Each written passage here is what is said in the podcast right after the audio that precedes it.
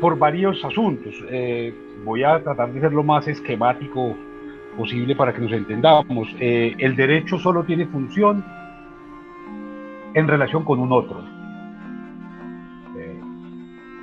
nunca es para uno, siempre es para un otro. Pero el otro, como concepto, siempre, aunque no lo nombremos de esa manera, aunque tratemos de vivirlo de, otro, ah, de otras formas, el otro siempre es un monstruo. El otro siempre es un enemigo, el otro siempre es alguien que atenta, que espanta, ah, alguien que está generando malestar. El otro siempre es un monstruo. Y, y, creo que eso es una maravilla cuando lo entendemos así porque aparece el derecho para tratar de negociar con ese monstruo, para tratar de establecer acuerdos con ese monstruo, apaciguarlo y empezar a establecer vías de conexión, vías de negociación, vías de encuentro con ese otro. Eh, eh, digámoslo en términos operativos, ¿cómo funciona esto? Eh, como seres humanos occidentales, hijos de la modernidad, algunos pensarían que estamos en la posmodernidad.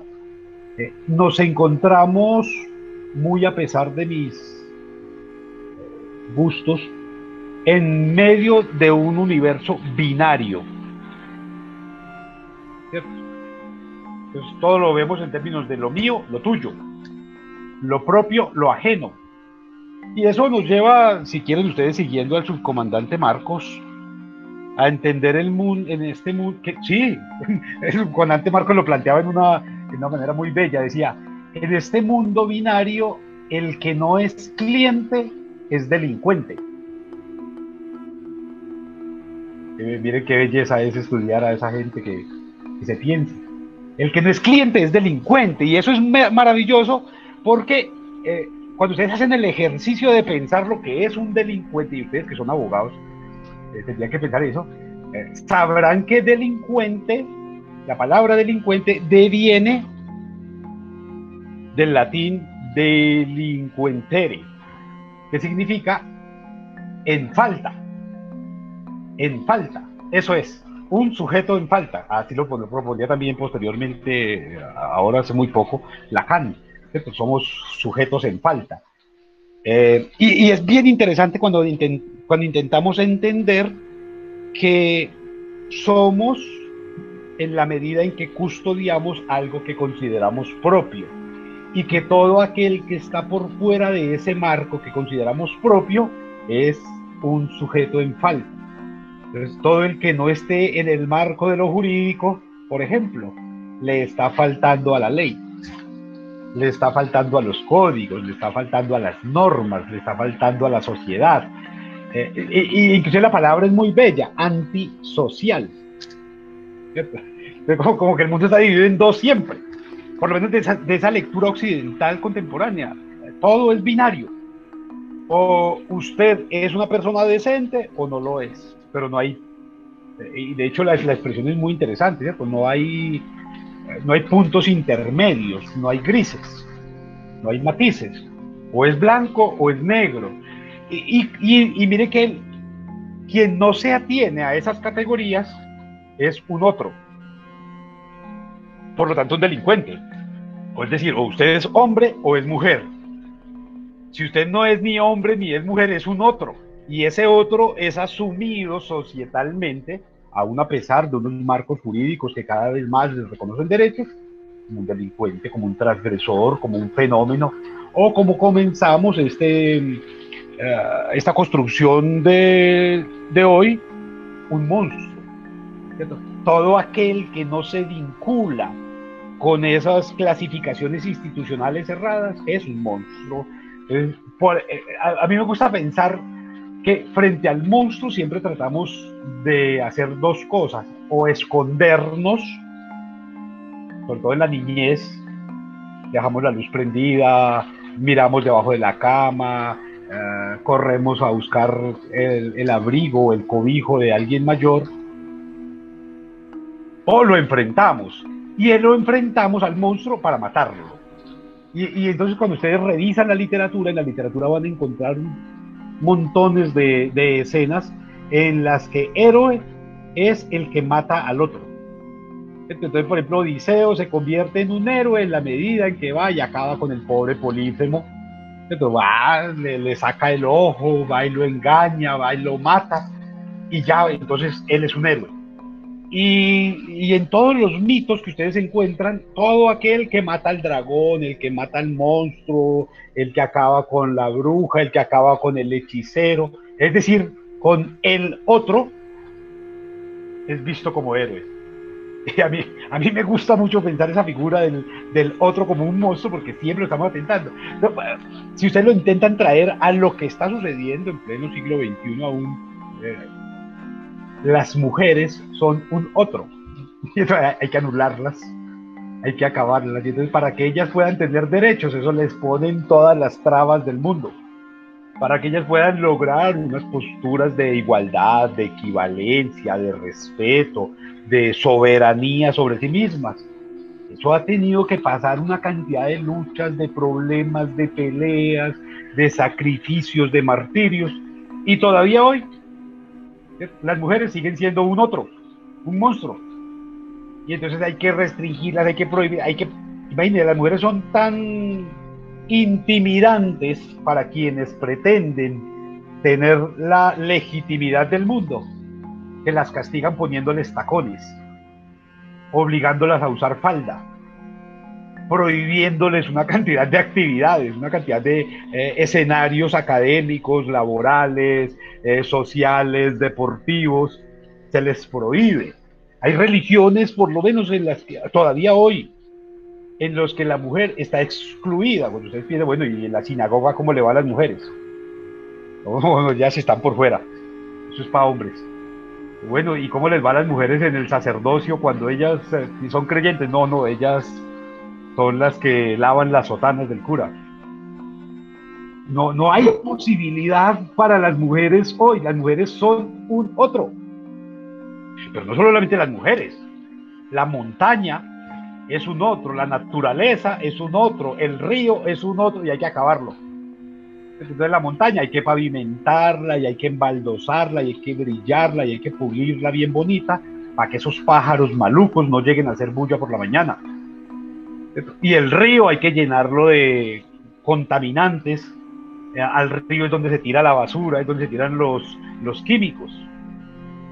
Eh, y al animal hay que atraparlo, maltratarlo, domesticarlo, eliminarlo, eh, extinguirlo. Miren que todos son otros. A nadie en, en el dominio de sus cabales occidentales se le ocurriría dañar a los propios o lo que considera propio, eh, semejante, equivalente. No, lo que hay es todo lo contrario, es una necesidad de eliminar el monstruo y el monstruo es la otredad. Entonces es muy interesante, si usted no es cliente, es delincuente, o usted es el que me sirve, el que me fortalece, el que me apuntala un proyecto, o usted es el que atenta contra los demás.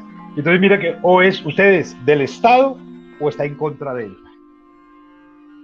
Cada vez que a alguien se le ocurre alzar la voz contra el Estado, oiga señor Estado, usted debería, subversivo, tiene la palabra, subversivo, subvierte el orden. Entonces inmediatamente se convierte, y ya no, no solamente por la vía de la institucionalidad, que uno lo entendería, sino también por la vida, por la vía de las relaciones interpersonales. Entonces, eh, ¿usted de qué equipo es? ¿Del verde o del rojo o del anaranjado o del amarillo o del azul?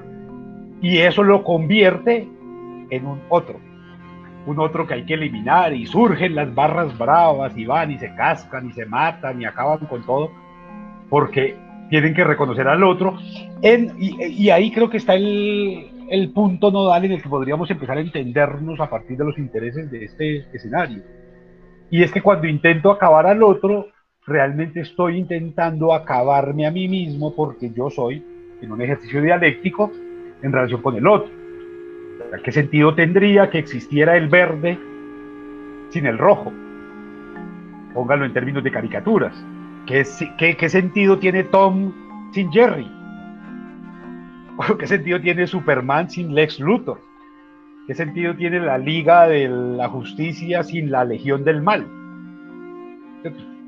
Intentar acabar al otro es aniquilar mi propia razón de ser. Eh, y, esto lo entendió muy bien Marx. Marx entendía el mundo también en términos binarios, como lo estamos planteando aquí. Un mundo absolutamente aburridor, tristísimo. No hay nada más triste que un universo binario como el que pretendemos ver hoy. Pero todo lo vemos en términos de unos y ceros, todo lo manejamos por la vía del computador, de la tecnología, de los algoritmos, y eso es 1, 0, 1, 0, 1, 0. Únicamente, no hay lugar para el 2, no hay lugar para el 3, para el infinito, para el 5, no hay lugar para nada de eso, todo tiene que ser eh, clasificado dentro de un esquema cerrado positivista.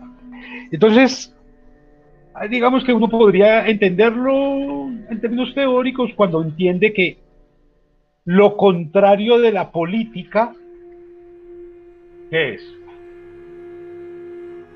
La delincuencia. lo, que, no es político, es decir, lo que no es en virtud de la polis, de la ciudadanía, del ejercicio de los derechos, del ejercicio de las prácticas armónicas, ¿qué es? delincuencia. Vamos a ver, pongámoslo en términos más claros. Lo que no es política es negocio. Lo que no es política es negocio. Y la política tiene como función el otro. La política siempre es para el otro como el derecho.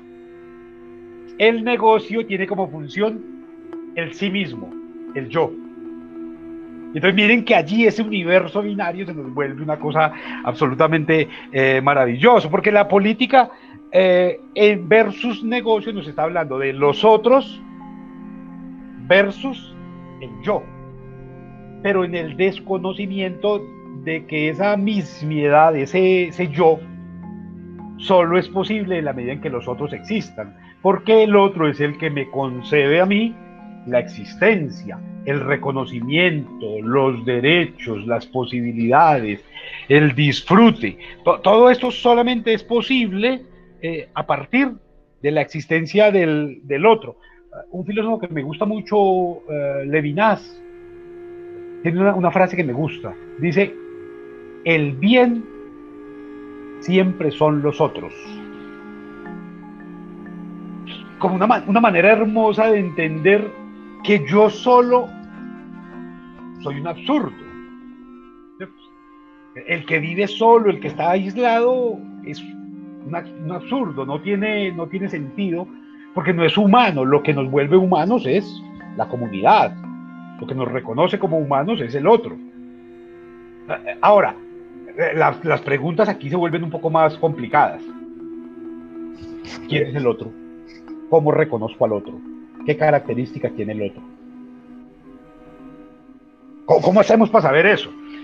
Aquí uno, uno ve a Juliet y a, Marta y ve a Roger y adivina a Brian y a Angélica y a Tatiana y a Jennifer, los va adivinando y, tendría que hacer la pregunta, ¿y ustedes son otros o no son otros?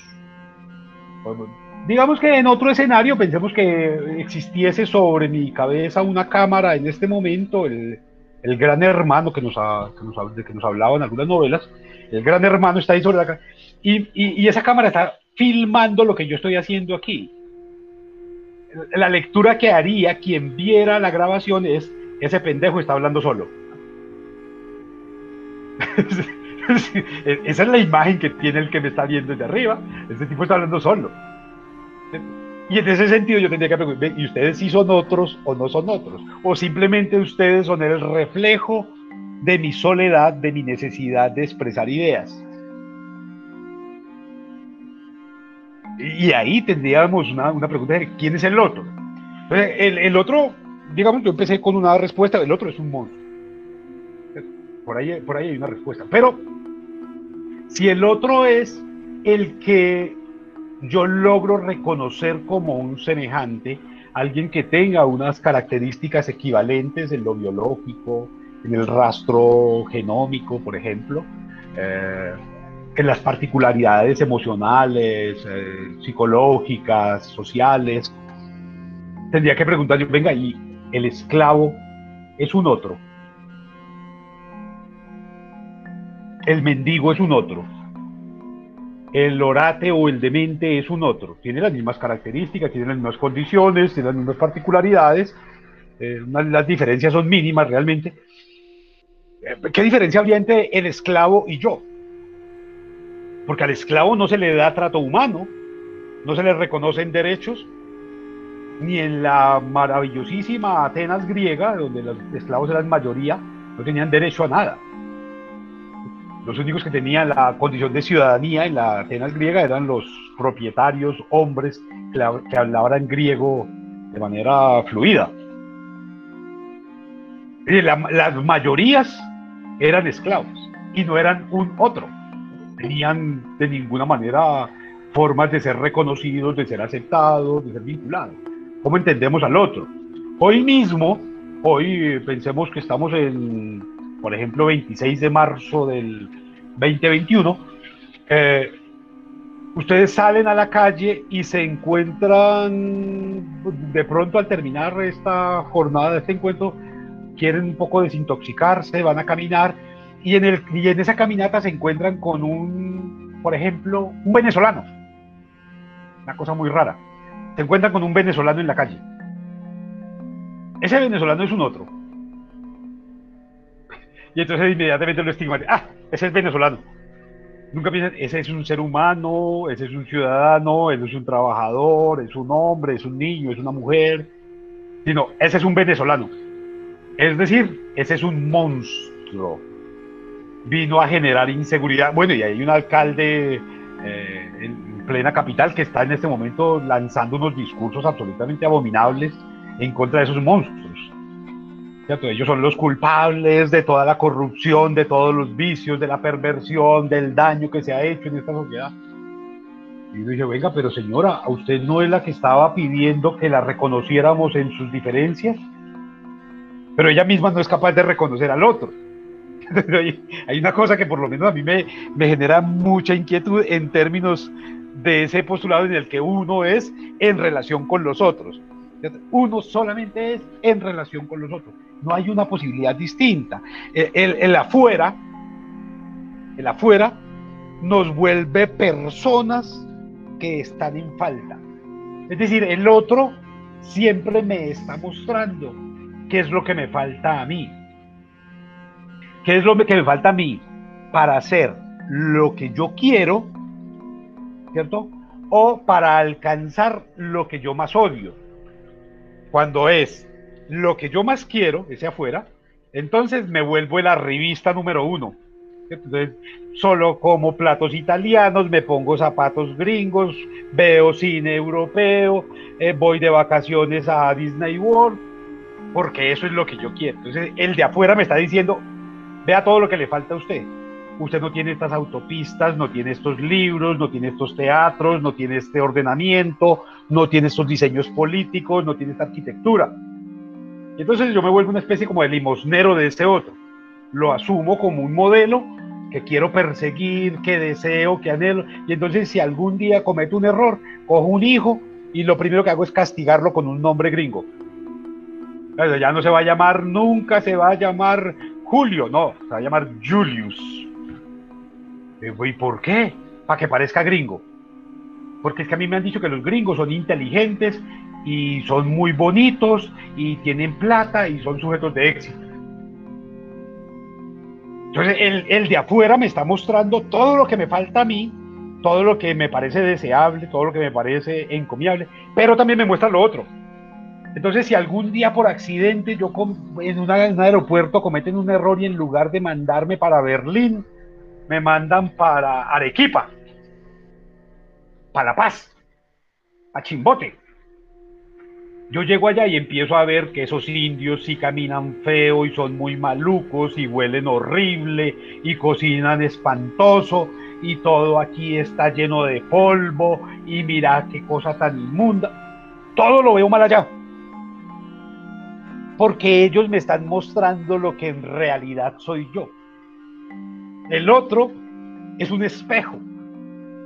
El otro me muestra, eh, eh, digamos que el otro como todos los espejos, los espejos son camino, los espejos son alimento, ¿cierto? Los espejos son escenarios de encuentro. Y los espejos son camino en tanto que yo me veo en el espejo, veo el reflejo mío en el espejo y de inmediato establezco una ruta. ¿Qué me falta para hacer lo que yo quiero? Y entonces cada vez que usted se mira al espejo, hagamos el ejercicio. O no lo hagamos, puede hacerlo usted mañana mismo. Acérquese al espejo en la mañana cuando se levante,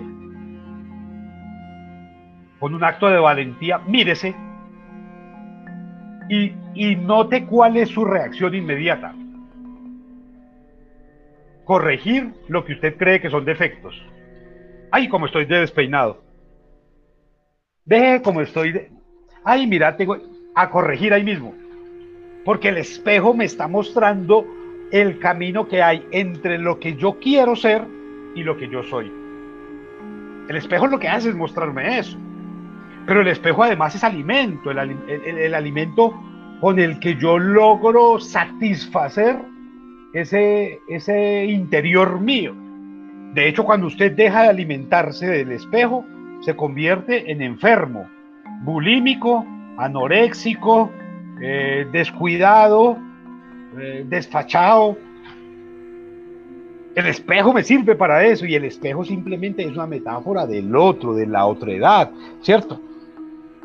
En, en, esa medida tendríamos que entender que ese que me muestra el espejo siempre es un extranjero, alguien distinto a mí, porque yo no soy yo en estricto sentido. Cuando cada uno se piensa, cada uno de ustedes se piensa a sí mismo.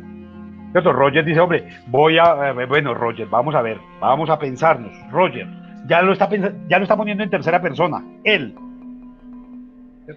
Pero además cuando se le pregunta a Roger, Roger, háblenos un poco de usted, del sí mismo. Él empieza por reconocer que él es otro, él es su propio enemigo. Ah, no, Roger es hijo de, es el hermano de, es la pareja de, es el amigo de, es estudiante de, y entonces lo está poniendo a sí mismo, el sí mismo lo está poniendo en un lugar de otra edad en el que lo convierte en enemigo, porque a ese enemigo sí se le pueden ver defectos, nunca se le ven virtudes, no se le ven virtudes, siempre se le ven defectos. Toda virtud que se intente enarbolar sobre sí mismo es una construcción hipotética que está fundada en los imaginarios. Entonces Marta puede decir, no, yo soy muy bella gente, yo soy muy noble. Nunca. Eso se lo dice el que le va a pedir un favor. Ay, Martica, usted como es de querida, de noble, de amorosa, de amigable, vení. Se inventan otra Marta para poderla manipular.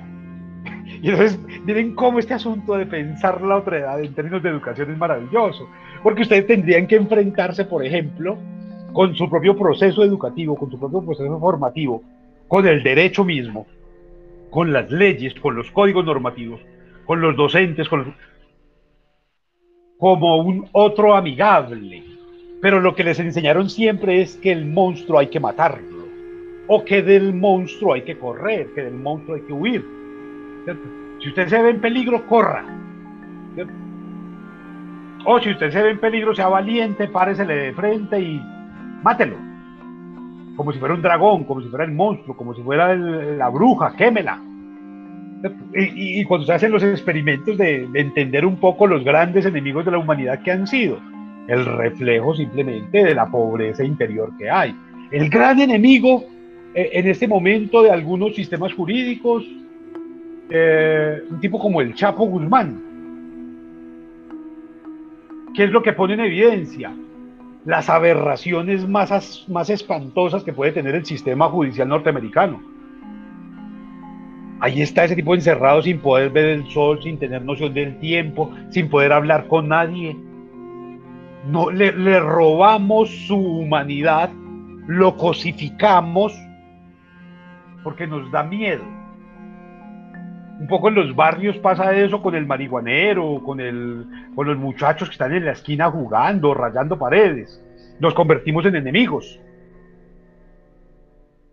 Ah, es que ellos no son como yo, es decir, son un otro. Y por lo tanto, cada vez que se aparezcan por ahí, les voy a llamar la policía para que la policía les pegue, los maltrate, los encierre, les ponga multas. Miren que lo que estamos haciendo es comportándonos con un otro de manera arbitraria, absolutamente arbitraria.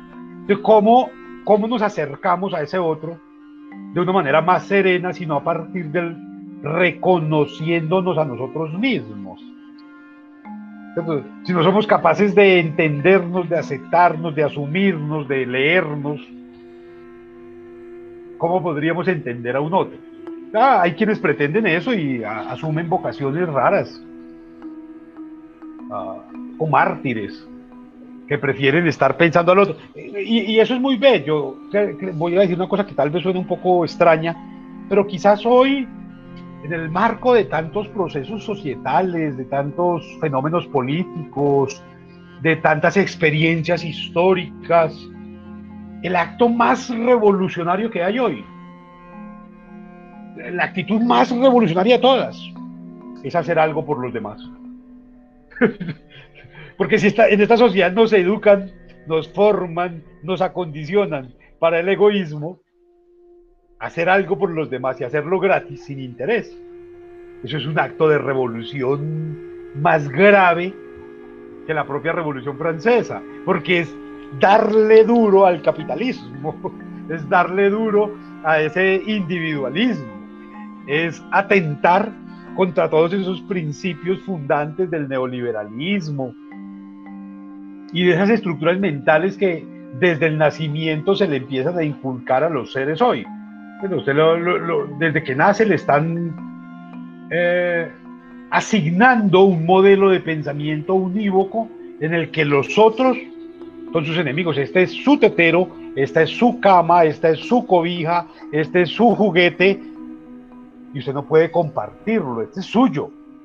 Y usted no puede tocar el del otro, porque el del otro es feo, es más malo, es de otra marca, eh, está sucio, tiene virus, eh, se puede enfermar, puede ser dañino.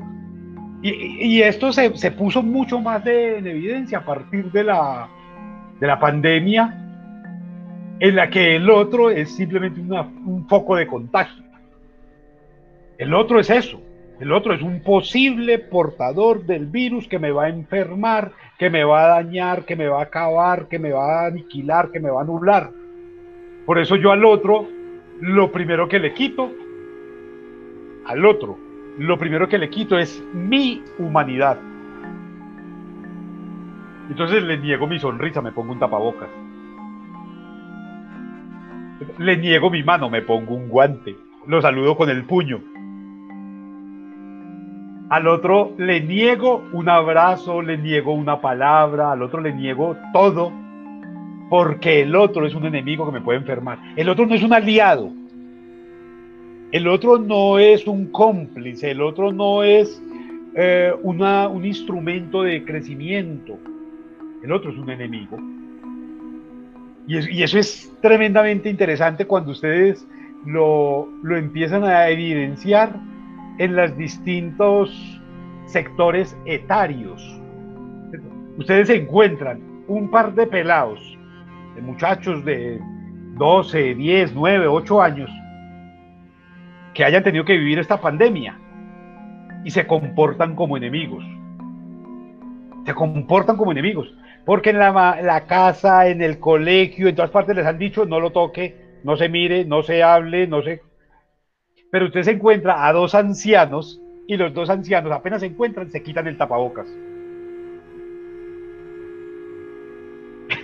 Ellos son de otro mundo. ellos entienden el universo de otra manera. Ellos entienden que el otro es la razón de ser de ellos. Uno los ve en las filas, por ejemplo, en un banco, en una institución haciendo una fila. Y eso es una belleza porque a ellos les pica ese tapabocas. Ellos buscan la manera de quitárselo para poder establecer contacto con el otro. Y es muy interesante porque cuando ellos intentan hablar con otro anciano, la cosa fluye. Pero cuando intentan hablar con un joven, el joven inmediatamente se aleja. Se aleja, toma distancia. Y entonces miren cómo ese esquema del que hablábamos hace un par de jornadas, el que, no, el que nos estamos educando, nos estamos formando y nos estamos capacitando por la vía de los discursos de la administración, de la banca, y de la política y no de la humanidad, empieza a rendir frutos justamente aquí. Es que el otro es un delincuente o es un cliente. Ahí no hay de otra. De hecho, muchos de ustedes eh, ahí en, sus casas, en sus oficinas, donde están, eh, tienen la certeza de que este que habla aquí es un trabajador contratado para ustedes. Él tiene que atenderme a la hora que quiere y como yo quiera, y yo lo califico a ver cómo va la cosa, y yo estoy verificando que cumpla con su tarea. Hay una relación de cliente ahí rarísima, ¿cierto? Y ustedes siempre tienen que sacar cinco porque el cliente siempre tiene la razón. Y cuando el profesor asigna otro tipo de evaluación, entonces llaman a regañarlo. Se equivocó. Porque acuerde que yo soy cliente y el cliente siempre tiene la razón. Y entonces yo me acuerdo que el que no es cliente es delincuente. Eso me acuerdo de cada vez que alguien intenta ponerse conmigo en el lugar de cliente, yo pienso, este no es cliente. Este es de la otra categoría más bien. Porque con el otro, con el delincuente, tengo una posibilidad maravillosa de hablar. Recuerden, delincuente es sujeto en falta. Delincuente es eso, delincuente, su, sujeto en falta. Entonces prefiero tratar al otro como un delincuente, como alguien a quien le faltan cosas, a quien le faltan posibilidades, a quien le faltan escenarios y que se puede complementar conmigo, que tratarlo como un idiota que está pagando para que le reconozcan la humanidad. E, e, esa equivalencia que tiene más o menos en nuestras propias existencias, la televisión o, la música. Hay quienes no pueden vivir si no es escuchando música toda hora. Sin la música se pierden. Hay, hay, quienes no pueden llegar a su casa en silencio, tranquilamente, a escuchar el sonido de su casa, sino que inmediatamente llegan y prenden la televisión o prenden la radio porque le tienen un pánico espantoso al silencio. Porque claro, en, el silencio pasa algo tremendamente peligroso. Y es que de cualquier esquina le sale a uno pensamientos propios. Uno en el silencio empieza a escucharse a sí mismo, uno en el silencio empieza a aclarar ideas, empieza a depurar grupos, empieza a ordenar su propio mundo. Y no hay nada que nos aterre más que tener nuestro mundo ordenado, porque en medio del caos podemos esconder lo que nos genera miedo es decir, a los otros. Por eso la gente llega a la casa y prende la radio ahí mismo. Por eso llega a la casa y prende la televisión. Por eso cuando están todos como calladitos ahí mismo, ve, vení, contame algo, ve, ¿qué más? No, llamaba como para saber qué está pasando, contame alguna cosa, que estaba solo. Es que este silencio me está enloqueciendo tenemos un miedo tremendo a encontrarnos con nosotros mismos a la vuelta de cualquier pocillo, de cualquier taza. Uno abre la manta para acostarse a dormir y como que se puede encontrar con uno mismo ahí, qué susto. Porque uno mismo, como lo señalaba hace un momento, uno mismo es el otro. Cuando, usted experimenta miedo ante la soledad o ante la oscuridad, ¿de qué tiene miedo? ¿De qué tiene miedo? ¿De que se le aparezca la tarántula, la, araña, el perro bravo, la culebra? ¿O de que se le aparezcan esos otros a los que usted se condenó en determinado momento? No, yo, hombre, yo de pronto, si me quedo solo, lo que terminó es encontrándome aquí con el recuerdo de alguien a quien le hice daño.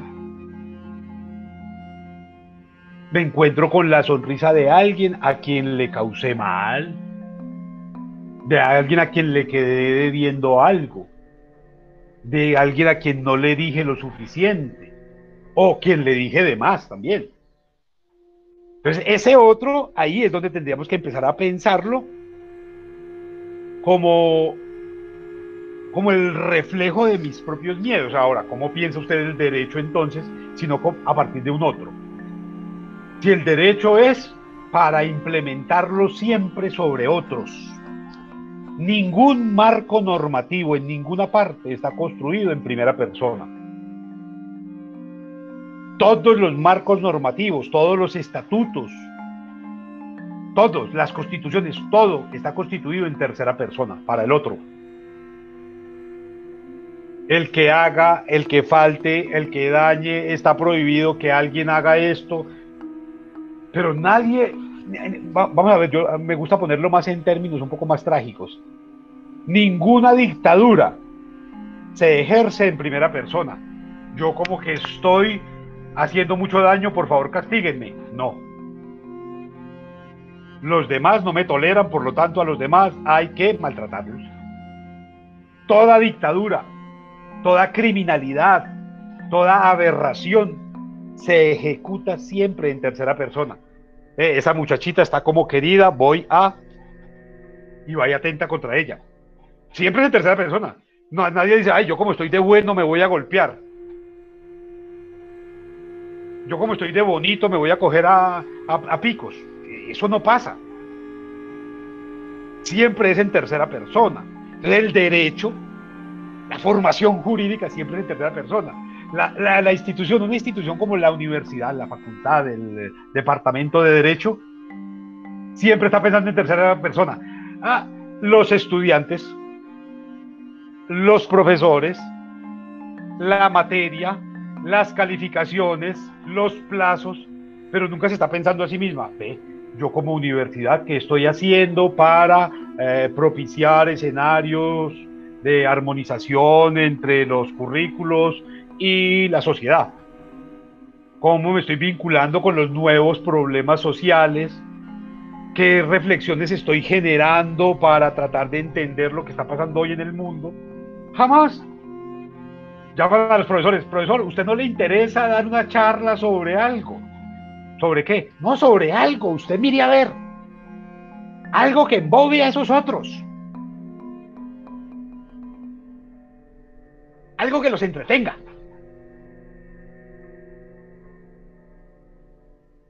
El otro es la función del derecho. Tratar de armonizar. Eh, yo creo que, yo creo que en la medida en que logramos entender que el otro es el mundo y que yo hago parte del otro, es decir, que yo hago parte del mundo logramos encontrar escenarios un poco más armónicos, un poco más tranquilos, un poco más equivalentes, un, poco más respetuosos de sí mismo. Nadie, nadie se siente agredido porque se le reconozca su humanidad, se siente agredido justamente por lo otro, porque no es capaz de reconocer la humanidad del otro. Y entonces lo que hacemos siempre es decirle al otro, oiga, pero entiéndame, entiéndame.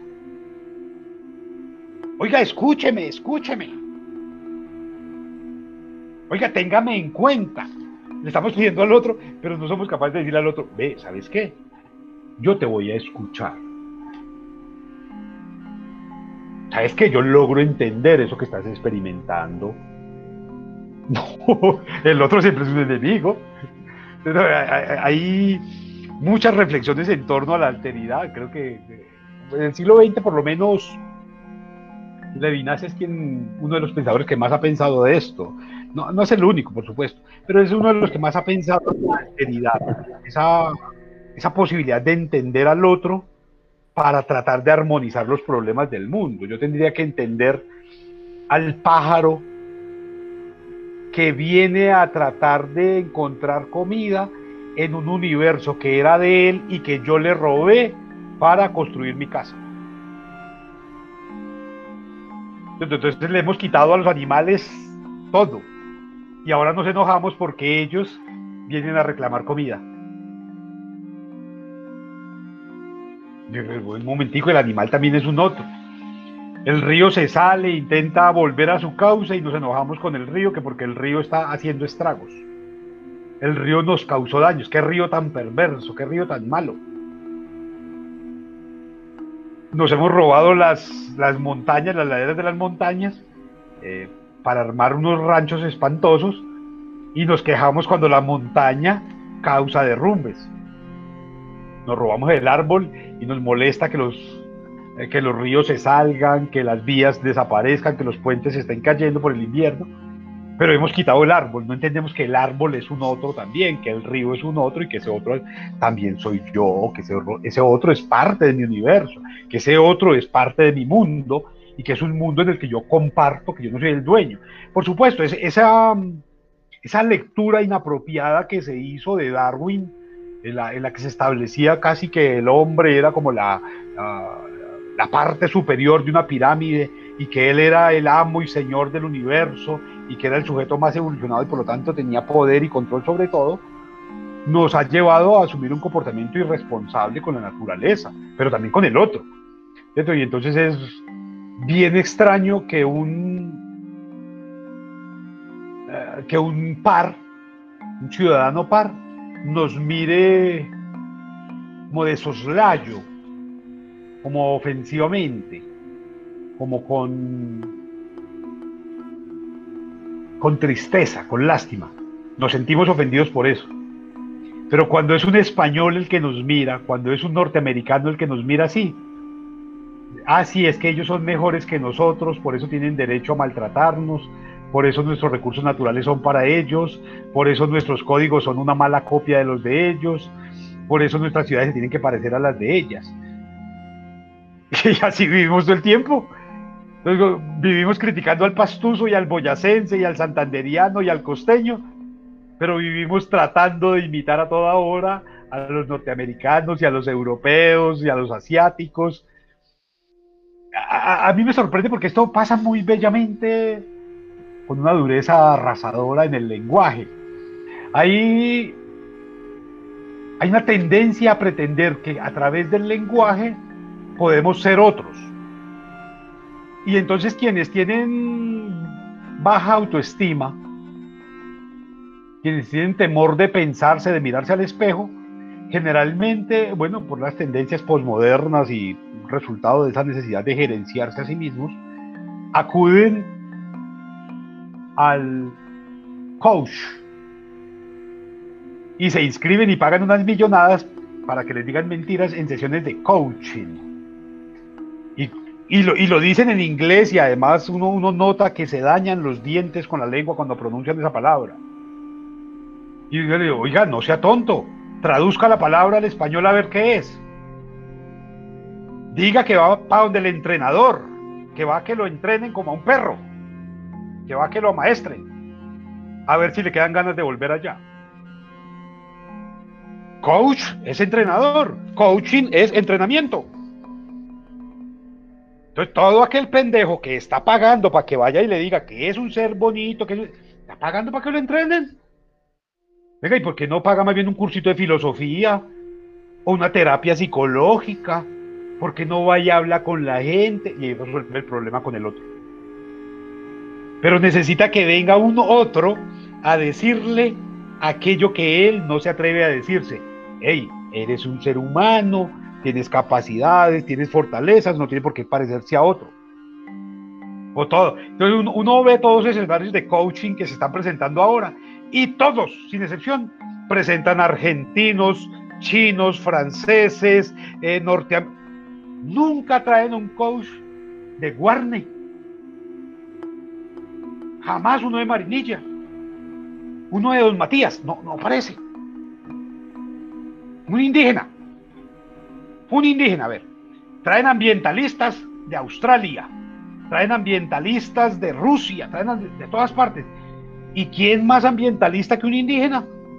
Y los indígenas han vivido históricamente mucho más tiempo que la propia Europa en armonía total con la naturaleza, con el río, con la montaña, con el árbol, con la matica. Pero el indígena no. Ese no es ambientalista. Ese es un pobre desplazado. Y si vamos a pensar otro tipo de fenómenos, también hay un desprecio tremendo por el otro. Y ese otro que se parece a mí. A nadie se le ocurre despreciar, en este país por lo menos, a un mono azul de 1,80. No, ese uff, qué papito, uh, divino él. No, eso es un encanto. Traigan al otro Gay Ecker para que siga protagonizando novelas. Y aquí los únicos galanes de novelas son aquellos que parecen galanes argentinos o galanes norteamericanos o galanes españoles. ¿Usted cuándo va a ver un galán con pinta de indígena? un galán boyacense, a ver, ¿de dónde va a salir? Como si en Boyacá no hubiera gente hermosa. Yo creo que la gente más hermosa de este planeta está en esas montañas boyacenses. Gente trabajadora, sencilla, no, no se hace propaganda, no cree que son berracos, no, simplemente han trabajado, han hecho, la libertad se la debemos a ellos. Y nadie va y les dice gracias. Lo que vamos a hacer es quitarles el agua ya, vamos a robarles los páramos, vamos a privatizarles las carreteras con peajes. Eh, ¿Algún político pone un peaje enfrente de su casa? No, los pone siempre enfrente de la casa del otro. es una cosa bien interesante porque todos los actos de corrupción son contra el otro. No son contra sí mismo. No, hombre, yo voy a hacer un acto de corrupción contra mí mismo. Voy a sacar toda esa plata que le he sacado al Estado y lo voy a devolver. Un acto de altruismo. No, voy a ponerle IVA a la canasta familiar y voy a comprar un mundo de aviones que no se necesitan para ir a bombardear muchachitos que yo llamo máquinas de guerra. Y ahí tendríamos que pensar entonces en el concepto del otro. Esa otra edad, ahí es donde tiene sentido realmente. Entonces, si usted empieza a pensar los códigos, los marcos normativos con los que usted se mueve profesionalmente, como un escenario de vinculación con los otros, y entiéndalo, a mí no me gusta ponerlo en esos términos, pero hagámoslo por ahora. Entienda que el otro es su hermano, que el otro es su mamá, su papá, su esposo, su hija, su hija. Ese es el otro. Ese marco normativo, esa constitución, ese código es para ellos.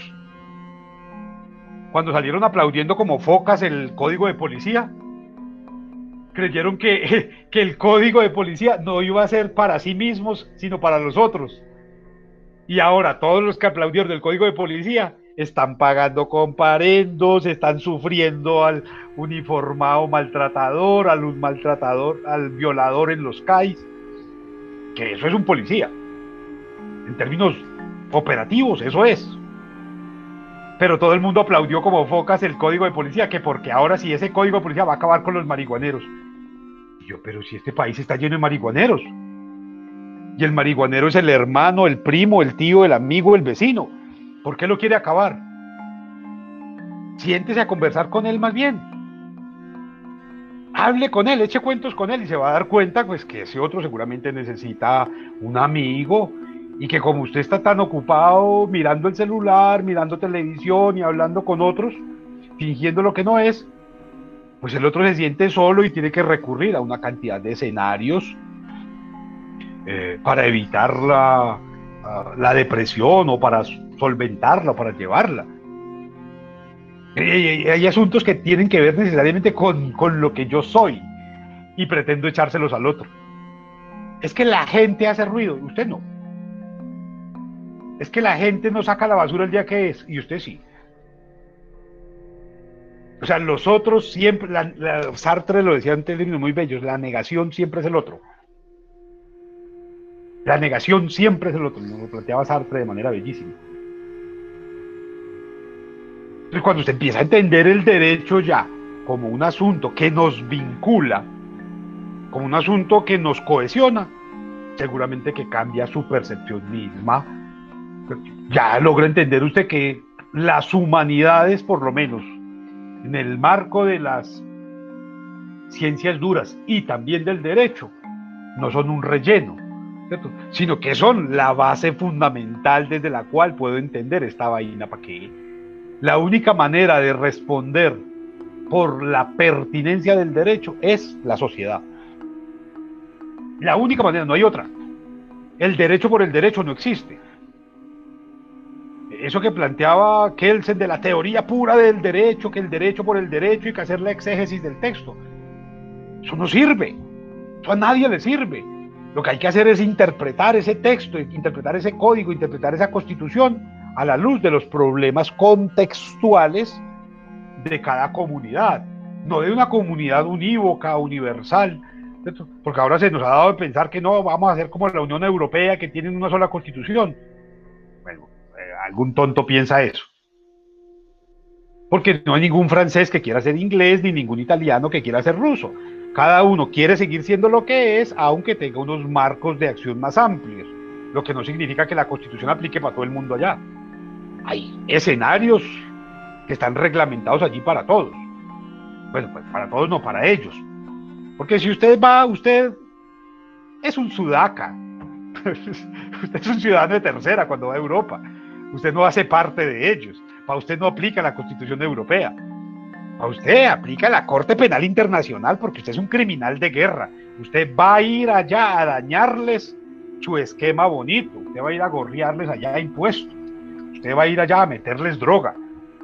A ningún latinoamericano lo reciben allá con aplausos. No, siempre lo reciben allá con los perros, con los vigilantes, con los dispositivos, para ver qué llevó.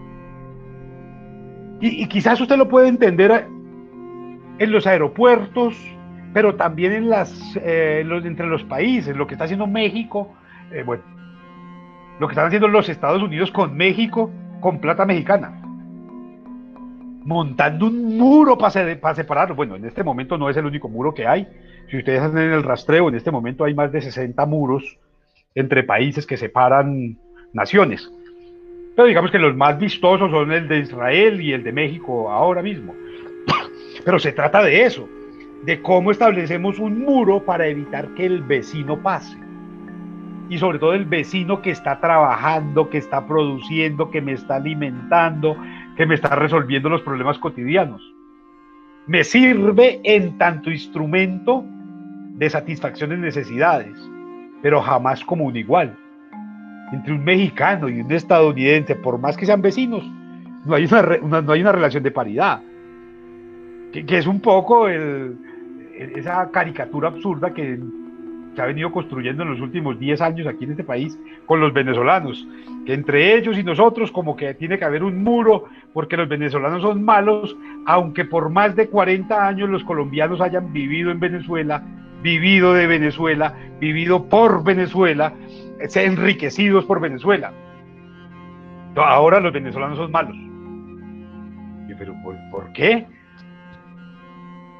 No somos capaces de mirar para abajo porque nos encontramos con un Ecuador maravilloso, con unas vías hermosísimas, pero entonces eso es castrochavismo. Y lo de Bolivia, eso es una, una aberración espantosa. Y cuando usted va a ver, un ejercicio simple. Miren en el último metrocable que inauguró Bolivia. ¿A quién está dedicado? A un rapero medellinense. A un rapero medellinense. O sea, son tan nobles, son tan hermanados con Latinoamérica que no tienen problemas de discriminación. De aquí los miramos como una cosa inmunda. E, ellos sí tienen metro de verdad. Ellos tienen sistemas viales que son una maravilla. Pero aquí creemos que son pobres, que son feos, que son sucios, que son tontos, que son bobos, cuando en realidad lo que tienen es el mejor sistema educativo de América del Sur, lo tiene Bolivia. El mejor, mejor que el de Argentina. Y es gratis, porque es público pero nos parece que es terrible. Entonces miren cómo el otro siempre nos pone en evidencia todos esos vacíos que tenemos, todos esos miedos que nos alimentan, todos esos eh, espectros de los cuales hemos venido consumiendo por la vía de la televisión, de la radio, de los estereotipos, porque el otro simplemente es eso, el monstruo el otro es el rapero, el otro es el punquero, el otro es el metalero, el otro es el gay, el otro es el vendedor ambulante, el otro es el desplazado. Y todos ellos no son más que el reflejo de lo que yo soy, el resultado de mis decisiones. Cada vez que usted ve a un desplazado por la calle, piense si usted no es culpable de por quién votó usted. mira a ver, mira por quién votó usted y entonces usted va a saber que usted es culpable de buena parte de los asesinatos de los líderes sociales. Cada vez que usted vea, ve, es que desaparecieron otra niña, se está buscando. Mire a ver cuánta responsabilidad le cabe a usted. Cada vez que usted le diga príncipe a su sobrino, a su primo a su hijo, usted está siendo de alguna manera cómplice de esos comportamientos aberrantes contra las mujeres. Porque todo violador en la casa era un príncipe. Tienes derecho a todo. Eres mi príncipe. No te preocupes, mi príncipe. Mi príncipe toma lo que quieres. Mi príncipe tú no haces. Mi príncipe todo es para ti. Salió y se convirtió en violador. Entonces son asuntos que tendríamos que empezar a revisarnos desde lo que somos. Yo, yo no creo que haya posibilidad de evadir nuestra responsabilidad con, con, el tipo de sociedad en la que nos estamos moviendo, con el tipo de derecho, de derecho que nos está reglamentando ahora mismo, con el tipo de formación y de capacitación y de educación que estamos recibiendo. Somos responsables en tanto que guardamos silencio o en tanto que tenemos temor de hablar, o en tanto que no somos capaces de expresar nuestro deseo, nuestra inconformidad, o de proponer mejores alternativas, de sugerir transformaciones, que, eso es lo que nos hace humanos, esa capacidad de transformar el mundo. No, no hay ningún perro que quiera hacer del mundo un lugar mejor. No hay ningún perro que pueda hacerlo, ni ningún gato. Pero los seres humanos sí tenemos esa posibilidad. Entonces, el desafío está ahí para, para que lo asumamos como colectivo. Porque uno hace pequeños cambios en uno mismo y en su propia casa. Pero también tiene que generar, tiene que motivar, tiene que abrir posibilidades para que los cambios se hagan colectivos. Termino con la invitación que les hacía hace un rato. El acto más revolucionario que hay hoy es hacer algo por un otro y hacerlo sin cobrar. Bien, aquí guardo silencio yo y los escucho a ustedes.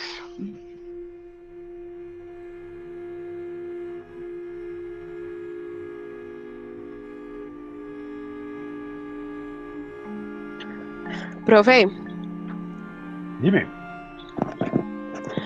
Pues no, el tema que nos convoca hoy de la otredad y la alteridad me lleva a un fragmento de un texto que me gusta mucho de, de, Octavio, de, Octavio Paz que se llama Piedra de Sol y no sé si sea posible como leer, leerles ese fragmento que, que es muy bonito, pues a mi juicio.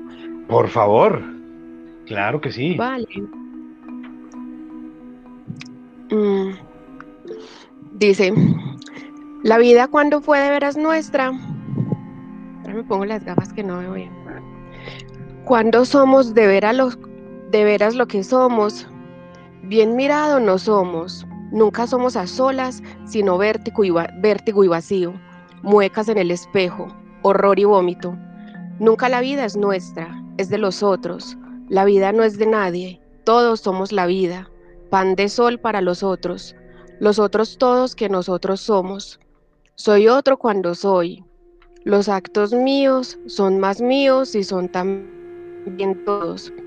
Para que pueda ser, he de ser otro. Salir de mí, buscarme entre los otros, los otros que no son si yo no existo, los otros que me dan plena existencia.